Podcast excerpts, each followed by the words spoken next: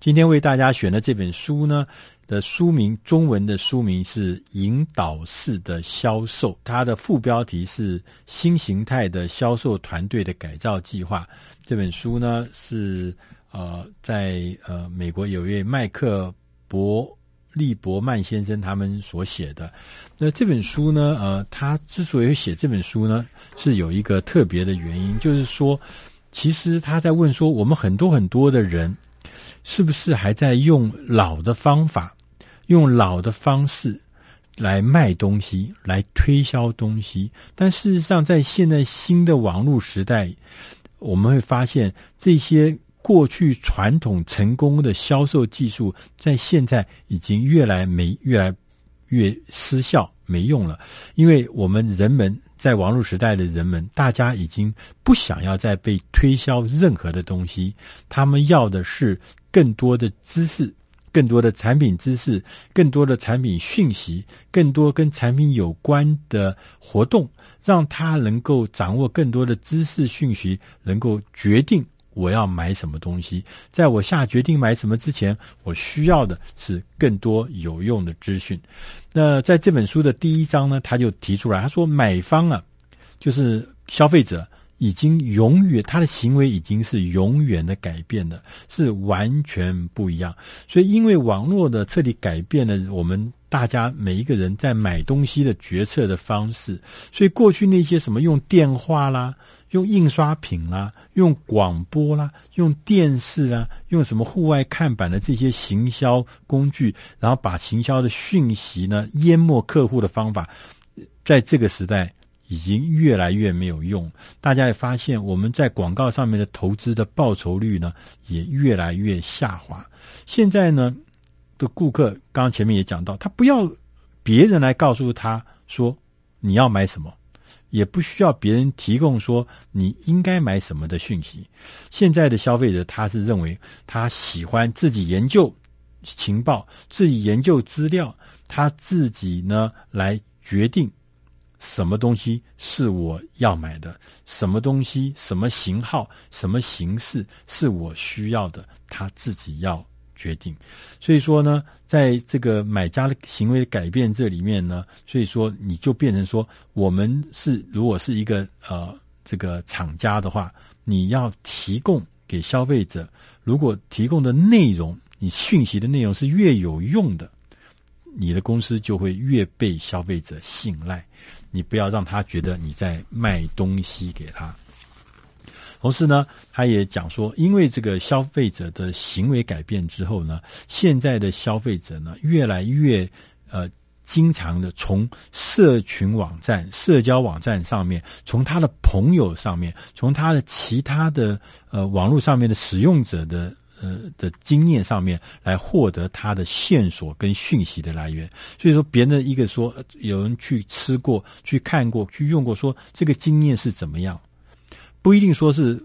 不能有，一定要百分之百的好消息，有好消息有坏消息，有好的使用经验也有不好的使用经验，都放在上面，对他来讲这是才是最重要的。他要了解状况，他要充分掌握状况。所以说现在的买家到这个你的面前来找你的时候。如果你是一个卖家，你是一个卖东西的厂家，其实他来的时候，他已经不是像以前一样，他一无所知，要让你听听你的宣传，听你的销售的 sales talk，从头到尾不是。现在他来的时候，他早就已经下过一番功夫了，他心中已经有他自己的章法，他跟你是站在一个平等的位置，我们一起来讨论该买什么，功能怎么样，效用怎么样。什么东西的特色在哪里？他早就已经了若指掌，所以现在的这个消消费者已经不是以前那样子的消费者。所以说，因为这样子的变化呢，也让卖家、厂商带来了销售的困境。因为什么？因为你我们的这个买家的行为。跟我们卖家的行为之间，我们的行销的行为之间，它的落差越来越大。我们还在，如果我们还在用传统的方法来卖东西的话，那当然落差就越来越大。这一定会导致一个什么样混乱，甚至会让你的生意都做不成。然后呢，第二个事情是困扰的是我们的传统的业务团队呢，仍然存存在了很多传奇的思维，在多年前。多少年前，谁曾经创下了很大很大的记录？用什么什么样的方法啊、创下了什么记录？这都是属于传奇思维。在现在，这些传奇思维其实越来变得越没有用。那第三个呢，是这困境呢，是竞争者越来越精明，所以说我们的要保持竞争力的筹码就越来越提高，越来越不断不断的价高，成本也越来越高。第四个困境呢，是获利率。正在下降，就是说，我们常常可以看到，我们很多的公司都讲，只要碰到公司这个呃某一个产品，只要卖的不好，滞销，马上就是立刻降价求售，演变到后来是怎么样？消费者说你不降价就不买，没有 on sale，没有 discount 就不买，就变成一个非常可怕，所以说就变成这整个的获利率在快速的。呃，下滑。那第五个困境呢，是说我们很多很多的公司把那个最好的业务员晋升成业务经理，但是大家可能知道这两个职务，业务员、最佳业务员跟业务经理这两个职务，其实所牵涉到的技能是完全不同的，能够同时兼顾的。事实上是有很大的难度，甚至可以说是屈指可数的。所以不一定要把好的营业员全部都变成好的营业务主管。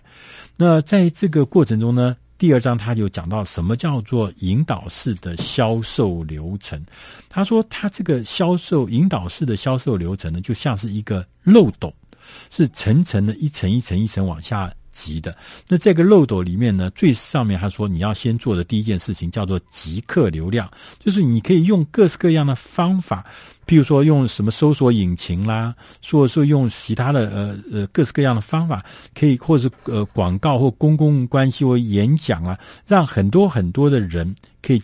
变成你的联系的对象，变成你潜在的客户，然后呢，这是第一层，这是量是很大的，广泛的了解你的人。第二个呢，呃，漏斗的第二层呢，是要提供一个无风险的服务，譬如说提供到处提供方便取得的说明书、电子说明书、免费的消费指南、产业情报，各式各样的呃这样子的资讯，让更多的人你取得他。对你的产品有兴趣，对你的服务有兴趣，取得他的名字，取得他的联络信箱，这个将来你可以提供更多的知知识或者是素材给他。第三个第三个漏斗呢，就是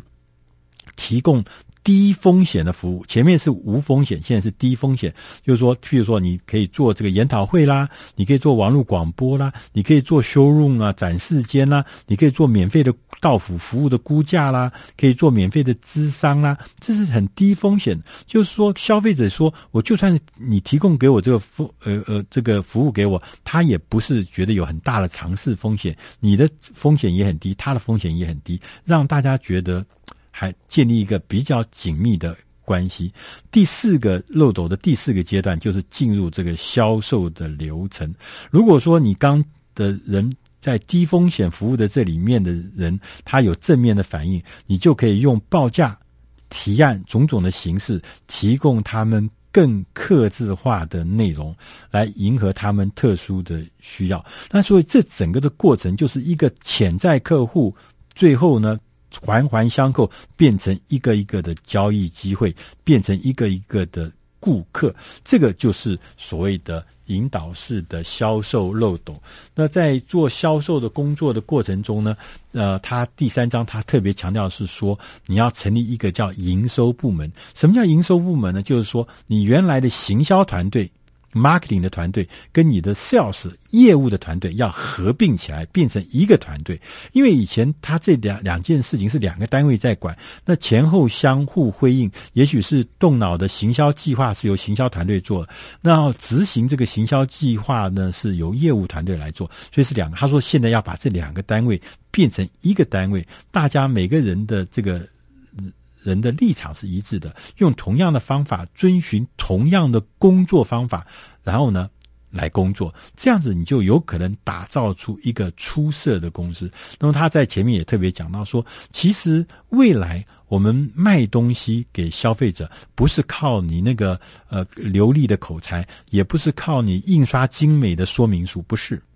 是第一个是你要提供源源不断的丰富的，而且是扎实的情报给人家。让人家能够知道、了解你的公司、了解服务。第二个是你的公司在各种方面的服务，在各种方面产品都得到好的口碑，这个口碑是会是一个关键。然后呢，第三个当然就是，当你这些都做好之后。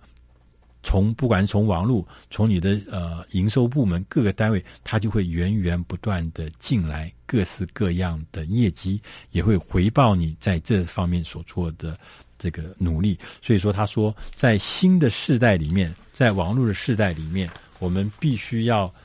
想新的所谓引导式的销售，这会让你创造大的业绩。以上这本书是。啊，引自《大师轻松读》第四百五十二期，引导式销售，希望你能喜欢。